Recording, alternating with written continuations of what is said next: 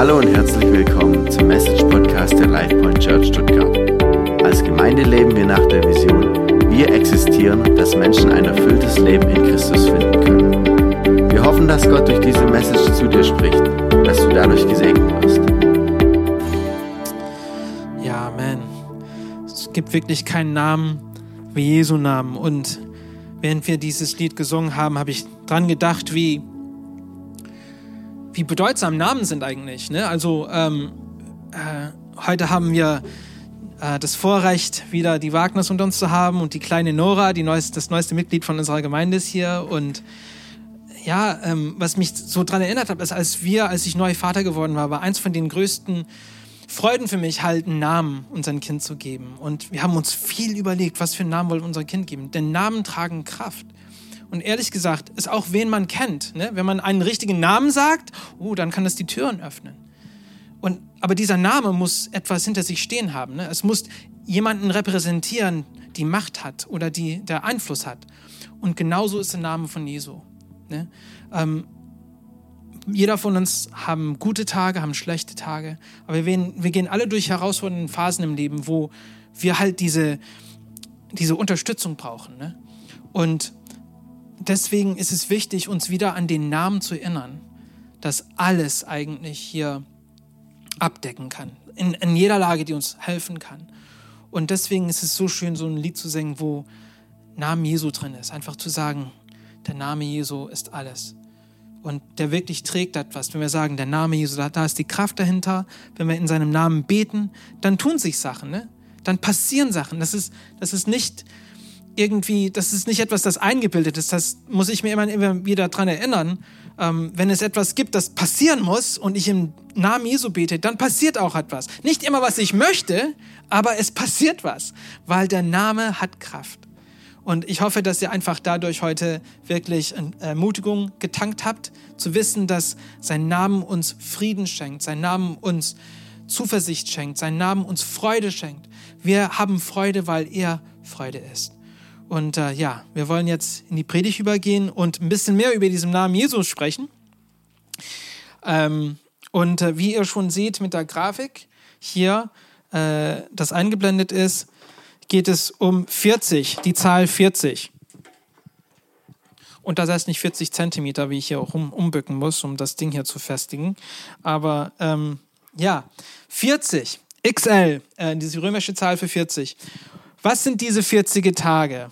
Ja, also ich gebe mal euch ein, ähm, äh, einen Hinweis drauf. Und zwar vor ein paar Wochen haben wir Ostern gefeiert und 40 Tage, ja, das sind die 40 Tage nach Ostern, was in der Zeit, was, was ist in der Zeit passiert ist, wo der Jesus mehrmals erschienen ist. Ähm, wir wollen ein bisschen hier eintauchen heute und diese 40 Tage mal uns anschauen, was das für uns heißt. Aber vor dem wir da das machen, möchte ich mal kurz Gebet äh, beten, damit wir den Herrn Jesus selber hier einlädt, damit er nicht, damit er mit uns spricht und es einfach nicht äh, Worte sind, die ich hier so ausspreche. Beten wir alle gemeinsam. Lieber Jesus, ich danke dir für diesen Tag. Ich danke dir für jeden, der hier heute ist. Ich danke dir auch für alle anderen Mitglieder, die heute nicht dabei sein dürfen oder können.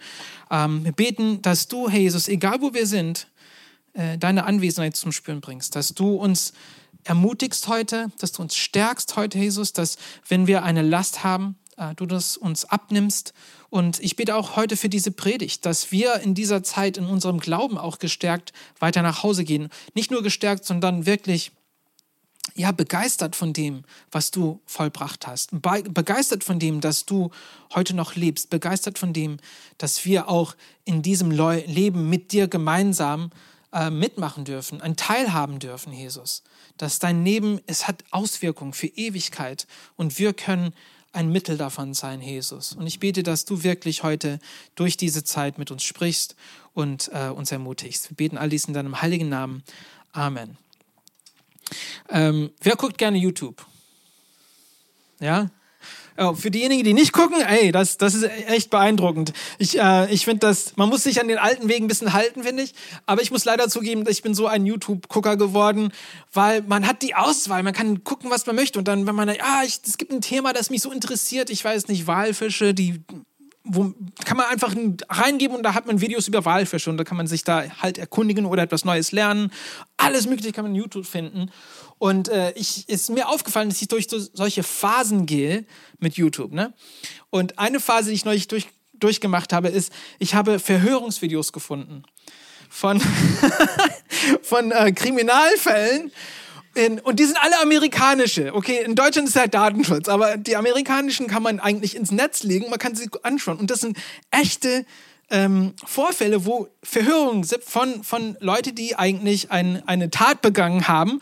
Und die Detektiven fragen sie dann aus. Und es war so faszinierend. Und was interessant an der ganzen Sache ist, jemand erzählt eine Geschichte. Es wird eine Geschichte erzählt und es kommt wahr vor, aber die Detektiven haben Taktiken erfunden, um herauszufinden, stimmt das überhaupt? Und dann haben sie auch eine Untersuchung gemacht und sie haben auch andere äh, Beweise oder Hinweise drauf, ob das stimmt oder nicht, ob die Aussage stimmt oder nicht. Und es war einfach faszinierend zu sehen, wie sie le solche Leute zu einem Punkt gebracht haben, wo sie entweder etwas zugegeben haben oder sich in eine Ecke reingedrungen haben, wo sie nicht mehr raus konnten. Da mussten sie was eigentlich zugeben und, und gestehen. Aber es ist einfach interessant zu sehen, wie sie diese Geschichten untersucht haben. Und ähm, das ist wirklich wichtig, weil die Wahrheit verbirgt sich oftmals unter Geschichten. Ne, die Wahrheit in unserem Leben verbirgt sich unter Geschichten, was Leute aussagen. Und ähm, ich bin eher so einer, der sehr bereit ist, an, an jedes, alles zu glauben. Ich bin ein ganz netter Typ. Und irgendwie denke ich nicht so kritisch, hey, vielleicht stimmt da was nicht.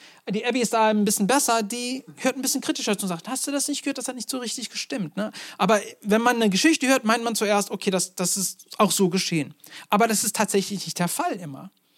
Und das ist wichtig, denn wir, was wir hören, was erzählt wird, das beeinflusst unser, unser Leben tagtäglich. Ne? Also wenn wir sagen, ja, ähm, ich will diese Person, um ein Geschäftsding durchzubringen, an dieser Stelle treffen, dann sollte er da sein, wenn er sagt, er da sein wird. wenn er nicht da ist, dann merkt man schon, da ist etwas fehl an der Sache. Oder wenn man, wie gesagt, sich mit jemandem übereinstimmt und man will einen Vertrag unterzeichnen und da stimmt wieder was nicht, dann hat es wirklich gravierende Auswirkungen auf unserem Leben. Deswegen ist es wichtig, rauszukriegen, was die Wahrheit ist. Und eins von den größten oder den ja, äh, bekanntesten ähm, Behauptung in der Weltgeschichte ist, dass Jesus auferstanden ist. Das ist eines von den größten Behauptungen. Also, die, also wenn man uns unseren, unseren Kalender anschaut, es gibt vor Christus und nach Christus aus einem guten Grund. Weil etwas Unglaubliches stattgefunden ist oder es wird behauptet, etwas wurde, äh, ist, ist äh, unglaublich stattgefunden. Und deswegen haben wir unsere ganze Weltgeschichte in zwei geteilt hier im, im, in der christlichen Welt. Und ähm, es ist tatsächlich eigentlich nicht eine dumme Sache zu fragen, hat das, ist es wirklich so passiert, wie es geschildert ist? Ist es wirklich so passiert? Und ähm, ich glaube, sogar für Leute, die ähm, im Glauben unterwegs sind, ist es ab und zu mal gut, wieder mal uns anzuschauen, was ist da eigentlich abgelaufen? Was sind die, ähm, was sind die, äh, die Beweise dafür, dass das wirklich so passiert ist, wie es geschildert ist. Und das ist, was ich heute machen möchte. Ich möchte ein bisschen anders machen. Ich will ein bisschen ein paar Sachen eintauchen und möchte euch mitnehmen zu sehen, was sind die Beweise für das, dass der Jesus wirklich tatsächlich nicht tot ist und dass er auferstanden ist, dass er heute noch lebt. Und das ist auch wichtig, denn wenn man die Weltreligion betrachtet, was interessant ist, ähm, ist jeder Gründer von jeder anderen Weltreligion ist tot. Und man kann oftmals dann ihren Grab besuchen. Konfuzius ist tot, Mohammed ist tot, äh, Buddha ist tot. Man kann ihre Gräber wirklich tatsächlich besuchen. Und ähm, ich glaube, ich war letzte Woche im Gespräch mit Pastor Daniel von Life Point Church in Virginia und der hat gesagt, was witzig, und er hat davon erzählt, wie sie denken daran, wieder nach Israel zu fahren. Und er sagt, was interessant an Israel ist, ist, Leute um die Welt, von der ganzen Welt, gehen nach Israel, um einen leeren Grab sich anzuschauen. Das ist das einzige Mal, wo man hingeht, um etwas zu sehen, was nicht da ist. Ne? Das ist ganz interessant und ich finde das wirklich spannend. Und deswegen ist es mal wichtig, uns anzuschauen, warum ist sein Grab überhaupt leer? Und äh, das werden wir dann heute auch ganz schnell tun. Und was das heißt, ist, ich werde jetzt viele Abschnitte lesen. Ihr könnt einfach mitlesen. Es wird viele Bibelabschnitte heute geben. Ähm, und wir wollen einfach ein Bild malen. Was ist da eigentlich passiert? Und äh, ich habe einen, Zeit, äh, äh einen ähm, Ereignis ähm, Zeitstrahl erstellt, wo man auch die Sachen eingeblendet sehen kann. Aber wir werden ein paar ähm, Bibelabschnitte uns mal lesen, in diesen 40 Tagen zu sehen, was eigentlich passiert ist und dann mal uns äh, darüber ein bisschen näher anschauen, wie, ähm, also von, von einer apo apologetischen ähm, Perspektive, stimmt das überhaupt oder nicht? Und was, wenn ihr nicht äh, damit äh, bekannt seid, was Apologetik ist, ist das halt, das ist äh, Glaubensverteidigung eigentlich. Das kommt von, vom Griechischen Apologia, was heißt Verteidigungsgespräch. Und das ist halt die Kunst, wirklich theologische Punkte zu verteidigen. Das ist, was Apologetik ist. Und wir wollen heute ein bisschen Apologetik machen. Ich hoffe, dass dein Glauben dadurch gestärkt ist. Und wenn du mal im Gespräch mit jemandem bist, der meint, ja, also der Zweifel an der ganzen Sache ist, hoffentlich wird das uns dann weiterhelfen, ein paar von unseren Punkten wirklich zu stärken. Also fangen wir zuerst mal an. Äh, und es fängt alles eigentlich an, ich will in Apostelgeschichte 1.3 äh, anfangen. Da steht, diesen Männern hat er sich auch nach seinem Leiden und Sterben gezeigt und ihnen zahlreiche Beweise dafür gegeben, dass er tatsächlich auferstanden ist. Während 40 Tagen sagen, sahen sie ihn immer wieder und er redete mit ihnen über Gottes Reich. Und die Person, die als Eheherr bezeichnet ist, natürlich Jesus Christus, Jesus aus Nazareth. Und es steht hier, wie es äh, geschrieben ist im Apostelgeschichte 1.3, dass er 40, für 40 Tage lang nach seinem Tod ist er diesen Männern erschienen. Also das ist nicht eine wenige, das ist nicht einmal. Also während 40 Tagen ist er mehrmals entschieden und, und was, was steht hier?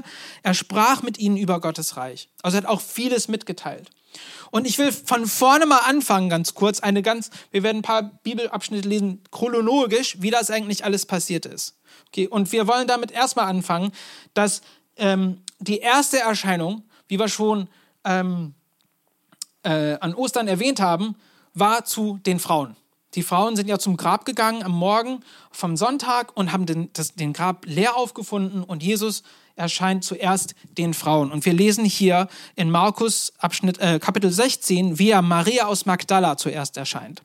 Sagt hier, Jesus war frühmorgens am ersten Tag der Woche von den Toten auferstanden und erschien zuerst Maria aus Magdala, die er von sieben Dämonen befreit hatte. Sie lief zu den Jüngern, die um Jesus trauerten und weinten und berichtete ihnen, Jesus lebt, ich habe ihn gesehen. Aber die Jünger glaubten ihr nicht. Weiter lesen wir auch noch eine Schilderung von, vom gleichen Ereignis, aber von, den, von der Perspektive von den Frauen. Hier steht, erschrocken liefen die Frauen vom Grab weg, gleichzeitig erfüllte sie eine unbeschreibliche Freude. Sie wollten sofort den Jüngern alles berichten, was sie erlebt hatten. Sie waren noch nicht weit gekommen, als Jesus plötzlich vor ihnen stand. Sei gegrüßt, sagte er. Da fielen sie vor ihm nieder und umklammerten seine Füße. Jesus beruhigte sie. Fürchtet euch nicht. Geht, sagte meinen Brüdern, sie sollen nach Galiläa kommen. Dort werden sie mich sehen. Und das ist wirklich krass, dass Jesus eigentlich zuerst Frauen erschienen ist. Weil äh, äh, ich habe das eigentlich schon in, in der Osterpredigt geschildert. Zur Zeit in der jüdischen Kultur, in der jüdischen Kultur, waren Aussagen von Frauen nicht sehr geschätzt. Eher, eher fragwürdig. Wenn eine Frau kommen würde und eine Aussage jemand macht, dann würden sie das eher nicht glauben. Das war eher eine jüdische kulturelle Einstellung. Das, das ist nicht biblisch ähm, unterstützt. Das war eine jüdische kulturelle Einstellung. Das will ich mal unterstreichen, denn in der Bibel steht das nicht so.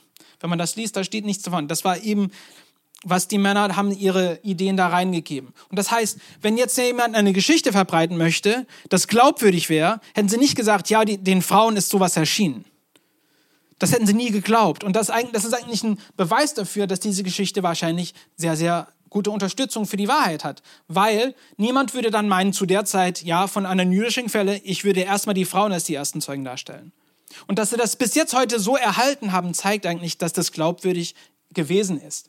Und die Frauen haben auch ihre Zeugnis bestanden. Und ich finde es auch toll, dass Jesus zuerst den Frauen erschienen ist, weil wenn man zurück zur ähm, Geschichte von, von dem eigentlichen Fall geht, wo die, äh, also von den zwei, vom Paar war Eva die, diejenige, die eigentlich zuerst in äh, diese verbotene Frucht eingebissen hat.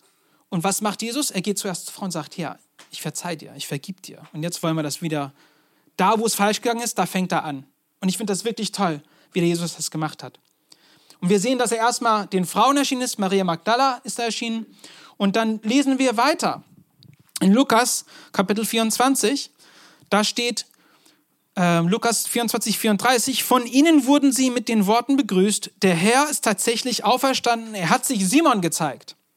Es ist Simon Petrus. Also er hat sich dann auch Petrus gezeigt. Erstmal zeigt er sich den Männern, den Frauen, dann zeigt er sich Petrus.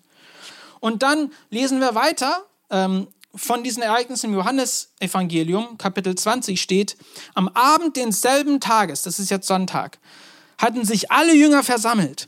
Aus Angst vor den führenden Juden ließen sie die Türen fest verschlossen und plötzlich kam Jesus unter ihnen. Er trat in ihrer Mitte und grüßte sie, Friede sei mit euch. Dann zeigte er ihnen die Wunden in seinen Händen und an seiner Seite.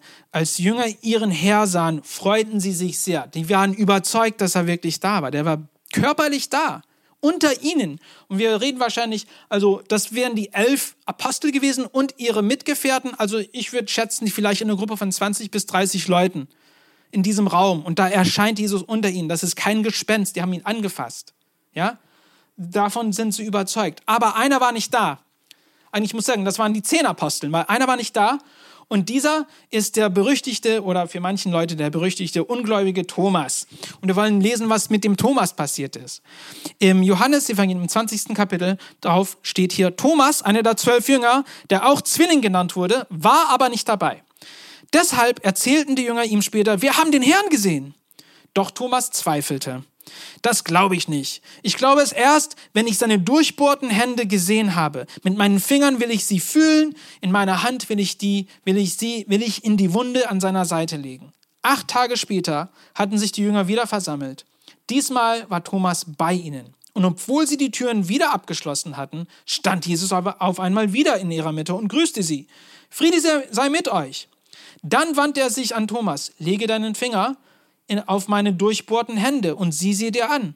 Gib mir deine Hand und leg sie in die Wunde an meiner Seite. Zweifle nicht länger, sondern glaube. Thomas antwortete, mein Herr und mein Gott. Da sagte Jesus, du glaubst, weil du mich gesehen hast. Wie glücklich können sie sich erst die schätzen, die mich nicht sehen und trotzdem glauben. Starke Worte. Aber Gott, äh Jesus, ist dem Thomas auch erschienen.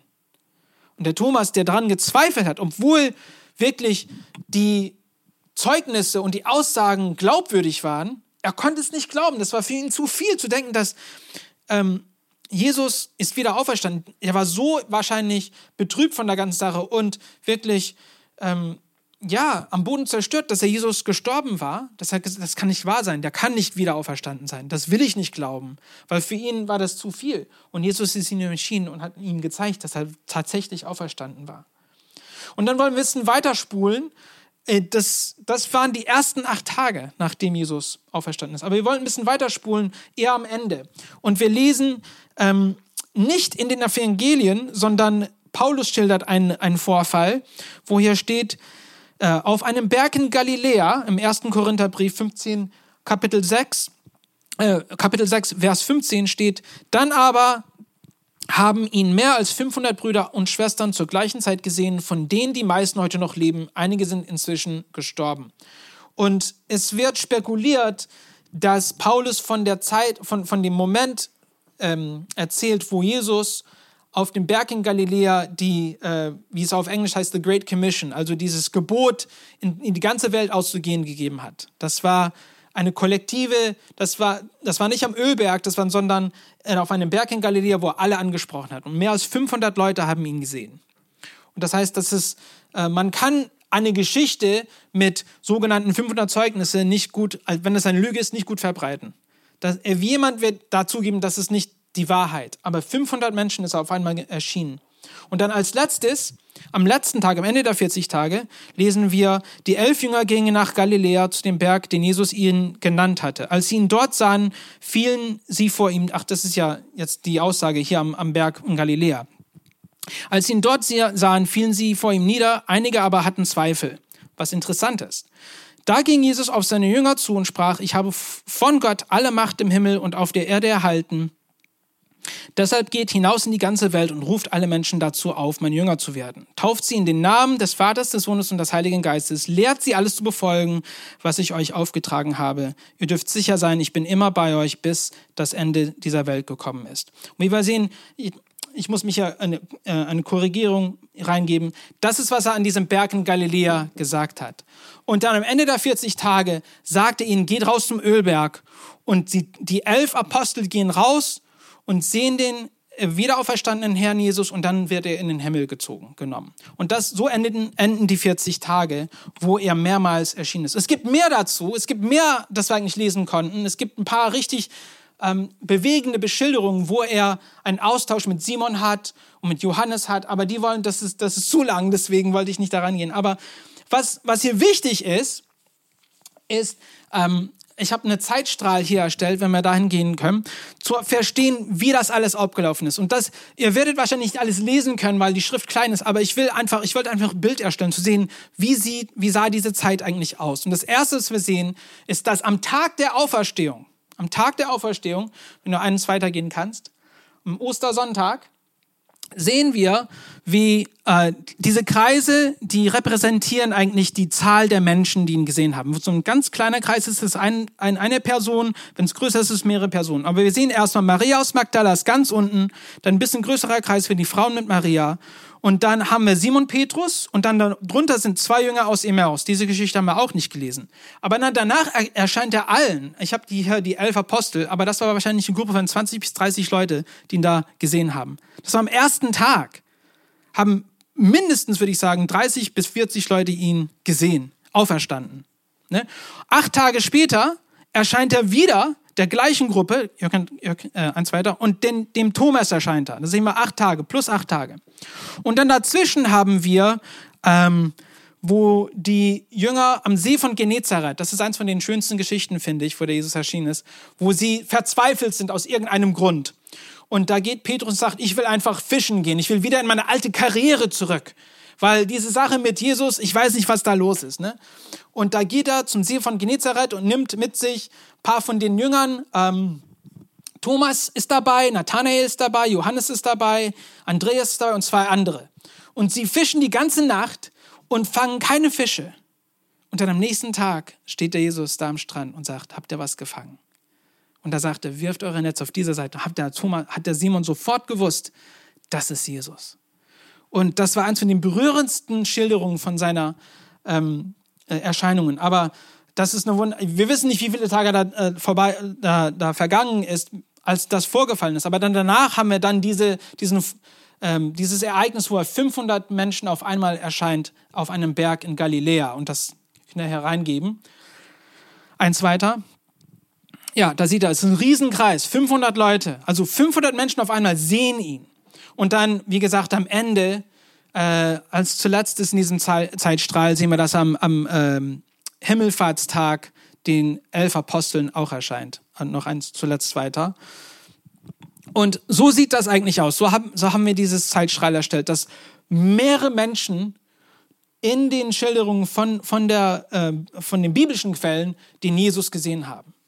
Es ist nicht nur elf, es waren nicht nur zwölf Menschen oder zwölf Männer, es waren Hunderte von Menschen, die ihn gesehen haben und die das dann auch bezeugt haben. Wie der Paulus es im, im ersten Korintherbrief gesagt hat, ähm, von dem die meisten heute noch leben. Als er diese, diesen Brief geschrieben hat, gab es Leute, die noch den Jesus lebendig gesehen haben.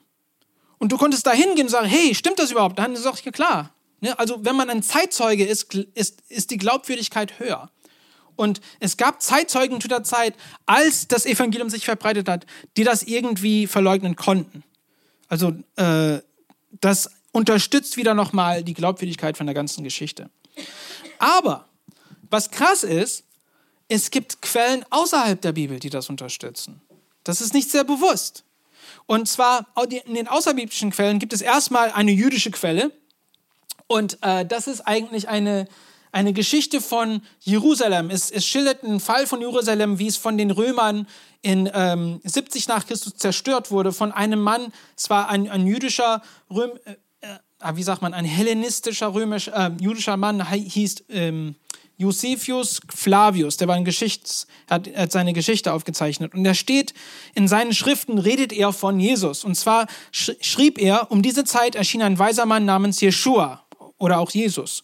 Er war ein Wirker von Wundern, ein hochgeachteter und beliebter Lehrer. Um ihn bildete sich eine große Gefolgschaft aus Juden und, und auch Griechen. Als Pilatus ihn auf Rat der von führenden Männern unseres Volkes zu Tode am Kreuz verurteilte, verließen seine Nachfolger, die ihn sehr liebten, nicht. Und der Stamm der Christen, das nach ihm benannt worden ist, ist nicht ausgestorben und findet sich heute noch unter uns. Und ähm, ja, dies wäre wahrscheinlich so 30 bis 40 Jahre nachdem Jesus auf, auf, dem, auf Erden war, geschrieben, äh, aufs Papier gebracht worden sein. Also es, es war bewusst, dass ein Mann gekommen ist namens Jesu und hatte einen riesen Einfluss auf das Leben im Nahen Osten. Wir lesen auch im Talmud, das ist ähm, ähm, eine, eine Versammlung von jüdischen Schriften und die werden dann 400 bis 1700 nach Christus werden sie aufgeschrieben worden sein und mehrere Schilderungen über Jesus, die ihn schlecht darstellen, aber trotzdem haben sie gewusst, dass es einen Jesus gegeben hat. Und diese jüdische Quelle, die wollte ihn schlecht darstellen, aber sie mussten zugeben, dass es tatsächlich einen Jesus gab und dass er diese Lehren verbreitet hat und dass er eine Nachfolgerschaft, also, äh, Nachfolgerschaft hatte. Und diese Nachfolgerschaft war so groß, dass sie für sie irgendwie eine Bedrohung dargestellt hat. Und deswegen mussten sie das schlecht machen im Talmud, damit sie sagten, ja, wir sind die richtige, äh, also das ist nicht unser Messias gewesen, nicht unser Retter, sondern wir warten immer noch auf den Messias. Und so ist es bis heute noch. Aber äh, das sind die jüdischen Quellen, die über Jesus was sagen. Dann haben wir römische Quellen.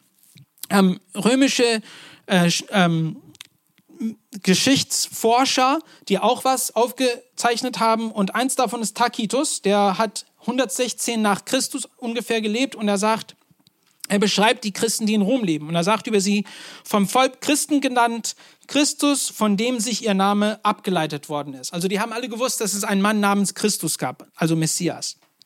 Noch dazu gab es noch einen ähm, Philosoph, der hieß Plinius der Jüngere, der war auch politischer, ein politischer Philosoph und der hat auch Geschichte von seiner Zeit aufgeschrieben. Der war zeitgemäß mit Tacitus, also etwa 100 Jahre nach, ähm, ich würde sagen 70 bis 80 Jahre nach Christus gelebt hat, schreibt, beschreibt er das Glauben der Christen und er sagt, sie bestätigten jedoch, dass das, dass das Ganze ihrer Schuld, das heißt den Christen, oder auch gesagt, ihr Irrtum war, wie sie in der Gewohnheit waren, sich vor Tagesanbruch an einem festbestimmten Tag zu treffen, wo sie in abwechselnder Lyrik ein Lied an Christus, als würde es einem Gott getan, sangen und sich einen heiligen Eid widmeten, keinen bösen Tat zu begehen und keinen Betrug, Ehebruch oder falsches Wort auszusprechen und niemals Vertrauen zu brechen, sollten sie dazu berufen worden sein. Und was wir hier sehen, ist, dass Plinius sogar also die moralische Auswirkung von dem Christentum bemerkt hatte. Und es war jetzt im ganzen römischen Reich war es bis zu dem Punkt verbreitet und jeder wusste eigentlich davon, was Christen sind. Also überall waren die Christen schon verbreitet. Und ähm, das ist ein Beweis dafür, dass wirklich was an dieser Geschichte war. Denn sie, es waren nicht mal 100 Jahre äh, vergangen, seitdem dieses Ereignis vorgefallen war. Jemand hätte es eigentlich, eigentlich, äh, eigentlich als falsch darstellen können, aber das konnten sie nicht, na, nie nachweisen. Er war, Nach war, der Nachweis, dass es tatsächlich äh, passiert ist. Dann haben wir noch ein paar Quellen, die wir ganz schnell durchgehen werden. Ähm, das eine ist die, die, die gnostische Quellen. Das sind eher so mystische, mystische Philosophien, die sich mit Christentum vereinen wollten. Aber wir haben manche ähm, äh, Evangelien, die sind gnostisch, die sind nicht von, ähm, also von der Kirche akzeptiert, aber sie schildern auch von Jesus. Äh, die wollten von diesem Einfluss irgendwie profitieren. Und dann haben wir, ähm, was ich am interessantesten finde, vorchristliche Quellen. Also Quellen, die vor dem Christentum wirklich bekannt war, die Jesus unterstützen. Und wir haben mehrere Manuskripte, da brauchen wir nicht reingehen. Aber eins, was ich richtig interessant finde, ist, es gab Bekenntnisse, vor dem überhaupt etwas über Jesus aufgeschrieben worden ist. Bekenntnisse, das heißt, das sind verbale Aussagen, um uns dran zu erinnern. Also das ist, das ist orale Tradition und die stammen von fast der Zeit, wo Jesus in den Himmel genommen worden ist. Vom 35 nach Christus sind die ersten Bekenntnisse wirklich ausgesagt worden und haben sich verbreitet. Und, und Paulus hat ein paar von diese aufgeschrieben. Die kann man eigentlich in den Pauliner Briefen finden. Zum Beispiel im ersten Korintherbrief, Kapitel 15, da gibt es einen kleinen Abschnitt. Oder in, ähm, in, äh, in Brief zu den Philippern, Kapitel 2 Das waren diese Bekenntnisse, die jeder kannte, wie der Vater unser. Die haben sich verbreitet. Erstmal wurde, hat sich oral verbreitet, dann, dann haben sie es aufgeschrieben. Und was sagen eigentlich all diese Quellen über Jesus? Darum, auf diesen Punkt wollen wir kommen. Was sagen all diese Quellen, diese extra biblischen Quellen, die nicht äh, von äh, christlichen da äh, Schriftstellern aufgeschrieben worden sind? Also, wir, wir können ganz schnell hier durchgehen. Was diese Quellen darüber sagen, ist, dass es gab tatsächlich einen historischen Menschen mit dem Namen Jeshua, der zur Zeit von Kaiser Augustus geboren wurde. Das ist bewiesen. Zweitens, er vollbrachte viele Wunder. Äh, er stammte aus dem Gebiet Galiläa und er, äh, er war als weiser und gelehrter und aufrichtiger Mensch gesehen, war sehr beliebt, äh, vollbrachte Wunder, hatte nie viele Nachfolger in seiner Lebenszeit, ähm, aber wurde von den jüdischen Leitern abgelehnt und verachtet. Okay? Ähm, und dann, er wurde von den Römern hingerichtet und als letztes, nachdem, nach seinem Tod, äh, verbreiten sich seine Lehren sehr stark. Und ähm, niemand kann das leugnen. Es gab einen Mann namens Jesu. Alle Leute, alle Wissenschaftler, die Geschichte hier überhaupt sich näher anschauen, sind einig, es gab einen Jesus Christus. Es gab einen Jesus aus Nazareth.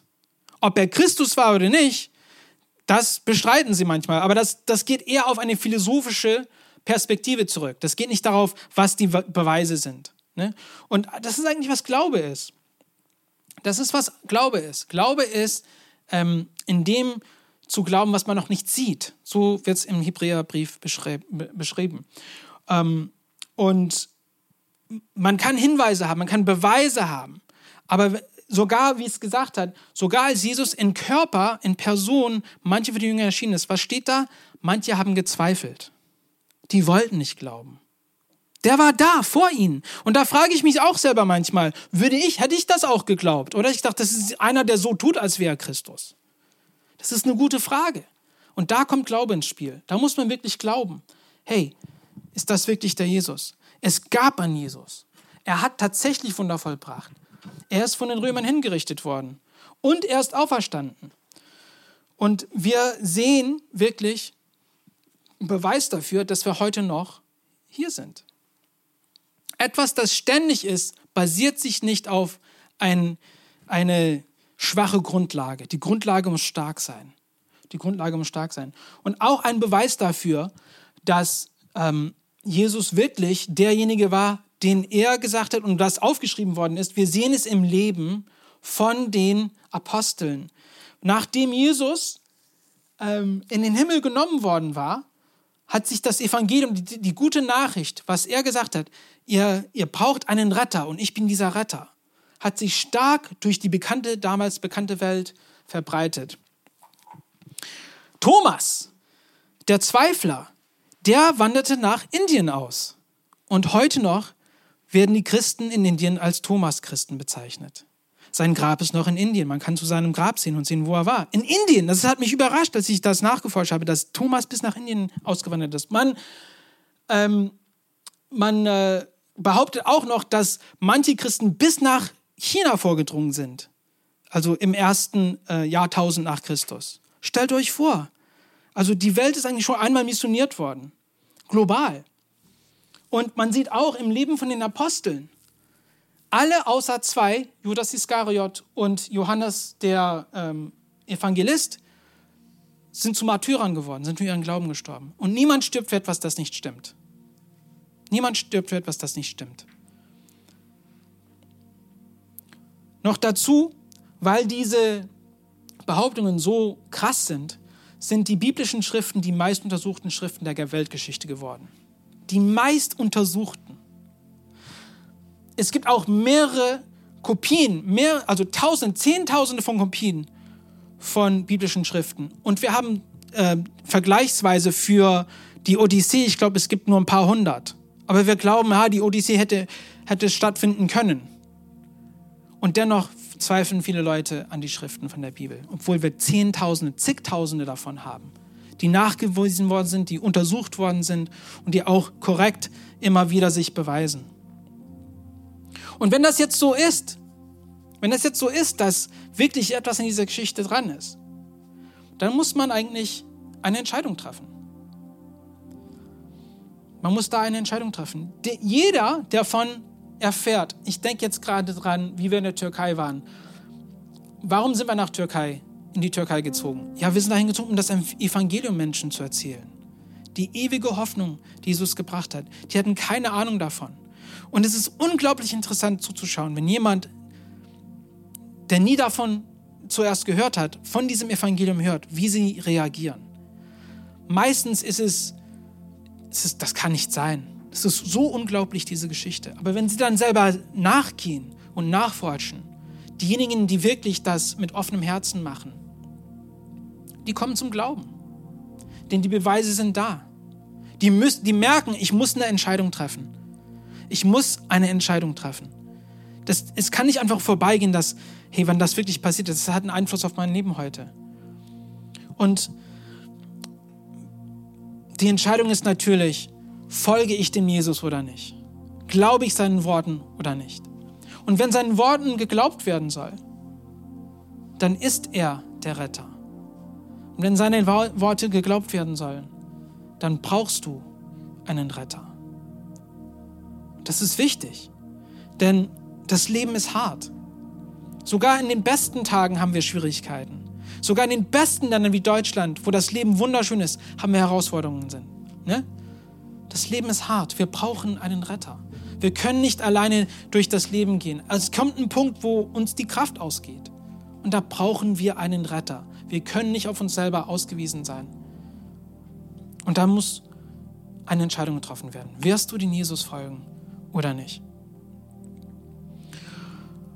Und für diejenigen besonders, die jetzt gerade im Podcast hören, will ich einfach eine Gelegenheit geben, diese Entscheidung zu treffen.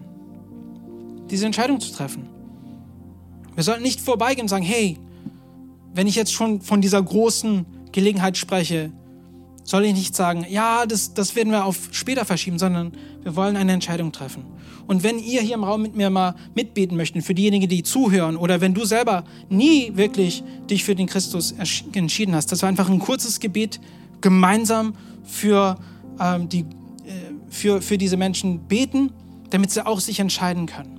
Und dann kommen wir zu den zwei anderen Punkten. Also beten wir alle gemeinsam dieses Gebet vor, damit diejenigen, die sich jetzt entscheiden möchten, auch in ihrem Herzen das tun können. Und wenn du das zum ersten Mal betest, auch wenn du im Podcast zuhörst oder hier im Raum bist, bete einfach im ganzen Herzen mit. Ein ganz kurzes und schnelles Gebet. Sag's mir nach. Herr Jesus, danke, dass du mich liebst. Danke, dass du am Kreuz für mich gestorben bist und wieder auferstanden bist. Danke, dass du mich vergibst und so annimmst, wie ich bin. Komme in mein Herz, sei mein Gott, sei mein Herr, mach mich neu. Ab heute möchte ich dir folgen, den Rest meines Lebens. Im Namen von Jesus. Amen. Wunderbar, wunderbar. Wenn du dieses Gebet gebetet hast, dann weißt du für sicher, dass der lebendige, der lebende Jesus in deinem Herzen ist. Und er ist da, er will sich mit dir treffen, er will mit dir reden, er will dein Leben verändern. Und das ist ein Anfangspunkt. Da, da hört die Geschichte nicht auf, da fängt sie zuerst an. Denn können wir zum letzten, ähm, zur letzten Folie gehen für die Action Points. Wir haben das erste, dass wir erst eine Entscheidung treffen müssen. Ne? Und das Zweite ist, was hat der Jesus gesagt auf dem Berg in Galiläa? Er sagt da, deshalb geht hinaus in die ganze Welt und ruft alle Menschen dazu auf, mein Jünger zu werden. Und das ist, das ist dein Auftrag, das ist mein Auftrag. Und Jesus will, dass wir in unsere Welt hinausgehen. Und jeder von uns hat eine Welt. Eine kleine Welt, in der wir leben. Unser Umfeld. Und Jesus will, dass wir uns mit diesem Umfeld engagieren, dass wir nicht abschotten, sondern dass wir in diese Welt reingehen und uns Gelegenheit suchen, wirklich von dieser ewigen Hoffnung zu erzählen. Und das ist eigentlich der nächste Schritt. Rufe Menschen auf, Jünger zu werden. Und ich bin kein Evangelist. Ich mag das nicht. Also ich will ganz offen sagen, ich bin nicht so ein Mensch, der gerne irgendwo auf der Straßenecke steht und sagt, Leute, ihr müsst den Jesus hier annehmen, sonst geht ihr in die Hölle. Das, das mag ich nicht. Das ist nicht mein Stil. Aber das heißt schon längst nicht, dass der einzige Weg ist, Menschen zu berufen, Jünger zu werden. Worum, wie kann man das machen? Einfach, indem du dich selber bist. Sei wer du bist, aber leb deinen Glauben aus.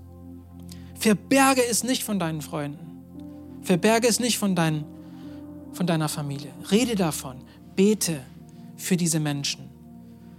Und bitte den Herrn Jesus dafür, dass er zeigt, wie wir mit Menschen Brücken bauen können. Und darum geht es eigentlich. Deswegen, heute Morgen im Vorgebet habe ich äh, ein Geständnis gemacht, dass ich stehe oftmals auf und frage mir, warum mache ich das überhaupt? Warum bauen wir überhaupt Kirche? Und das hört sich negativ an, aber das ist gar nicht negativ, sondern es ist eine Erinnerung dafür, warum wir überhaupt Kirche bauen. Weil es wichtig ist. Weil es hat, es hat wirklich wichtige Auswirkungen auf dem Leben. Warum bauen wir Kirche? Wir bauen Kirche, damit erstens Jesus groß gemacht wird und zweitens, dass Menschen wirklich eine ewige Hoffnung haben. Und wir wollen Menschen mit Menschen Brücken bauen. Darum geht es hier in LifePoint. Wir wollen mit Menschen Brücken bauen. Wir wollen, dass du nicht einsam bist. Wir wollen nicht, dass du alleine durch ein Leben dich kämpfen musst. Wir wollen nicht, dass du in einer schwierigen Lage wirklich in deiner Schwäche zusammenbrichst. Nein, wir wollen genau das Gegenteil. Und dann, wir wollen bei dir stehen. Wollen, dass du eine ewige Hoffnung hast. Und dann noch dazu wollen wir auch gemeinsam Gutes tun. Wir wollen unsere Welt verschönern. Wir wollen was unternehmen. Und wenn wir wirklich diese, dieses Glauben haben, zu wissen, dass unser Herr lebt, er ist nicht gestorben, der ist tatsächlich auferstanden. Die 40 Tage, nachdem er auferstanden ist, hat das bewiesen und das steht für Ewigkeit so. Das gibt uns Kraft, wirklich Sachen und Mut, Sachen zu unternehmen. Mut wie zum Beispiel eine neue Gemeinde zu gründen. Mut wie zum Beispiel von überall in der Region bis nach Hallstatt zu kommen, um Gottesdienst zu feiern. Solche Sachen. Und wir haben wirklich vieles äh, für diesen kommenden Sommer geplant, das, worauf ich richtig gespannt bin. Und wir werden diese natürlich mit der Zeit euch sagen. Aber bis dann wünsche ich euch noch eine wunderbare Woche. Und es ist schön, euch heute hier gewesen, zu, zu, gesehen zu haben. Und ich hoffe, dass ihr heute wirklich in, mit einem gestärkten Glauben wieder in die neue Woche starten könnt. Bis dann. Wow, was für eine Message. Wir hoffen, dass dieses Wort zu dir gesprochen hat und dich durch den Tag und die kommende Woche begleiten wird. Wenn du mit uns in Kontakt treten möchtest, kannst du gerne auf unsere Website und Social Media vorbeischauen. Bis zum nächsten Mal, sei gesegnet.